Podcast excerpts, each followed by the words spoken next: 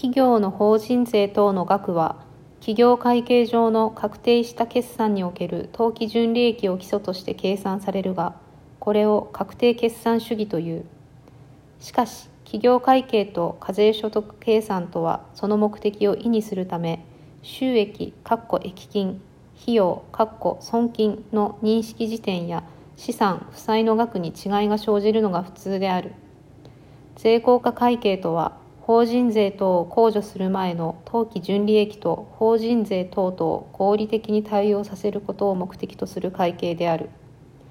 このような税効果会計の方法には理論上繰延法と資産負債法とがある。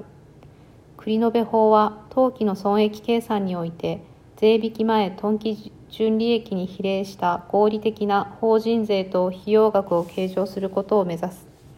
会計上の収益費用の額と税務上の益金損金の額との差額のうち損益の期間貴族の相違によるものを期間差異というがこの際により繰延税金が資産または負債として貸借対照表上に計上される。